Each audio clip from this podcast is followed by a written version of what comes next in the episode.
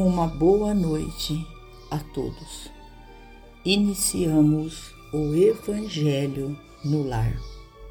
Que a paz do Mestre Jesus envolva-nos a todos e acolhidos nos braços de Maria de Nazaré, nossa mãe amorada, possamos nós, neste elo fraterno, onde cada um de nós, com o pensamento, com a mente elevada ao Criador, vibremos, oremos pelo nosso planeta Terra. Vibremos, oremos por nós mesmos, por todos os nossos familiares, amigos, entes queridos que se encontram em sofrimento diante dos desafios que a vida lhes apresente. Do livro Calma, silencia e espera. No tumulto das inquietações da terra, é provável que encontres igualmente os desafios que se erguem por testes de compreensão e serenidade no caminho de tantos companheiros de experiência. Quanto possível, habitua-te a entesourar paciência, com a qual disporás de suficientes recursos para adquirir as forças espirituais de que necessitarás, talvez, para a travessia de grandes provas, sem risco de naufrágio nas correntes do desespero.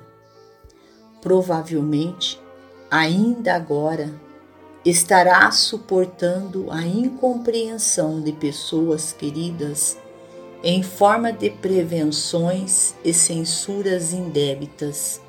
Entretanto, se o assunto diz respeito unicamente ao teu brilho pessoal, cala-te e espera. Se amigos de ontem transformaram-se em adversários de tuas melhores intenções, tolera as zombarias, e insinuações maliciosas de que te vês objeto e de nada te queixes. Diante de criaturas que te golpeiam conscientemente a vida, impondo-te embaraços e desilusões, desculpa e esquece, renovando os próprios pensamentos na direção dos objetivos superiores que pretendas alcançar. E ainda mesmo que agressões e ofensas te firam nos recessos da alma, sugerindo-te duros acertos de conta, a face da manifesta injustiça com que te tratem. Não passes recibo nas afrontas que te sejam endereçadas e nada reclames em teu favor. Não piores situações em que alguém te coloque, não te revoltes, nem te lastimes.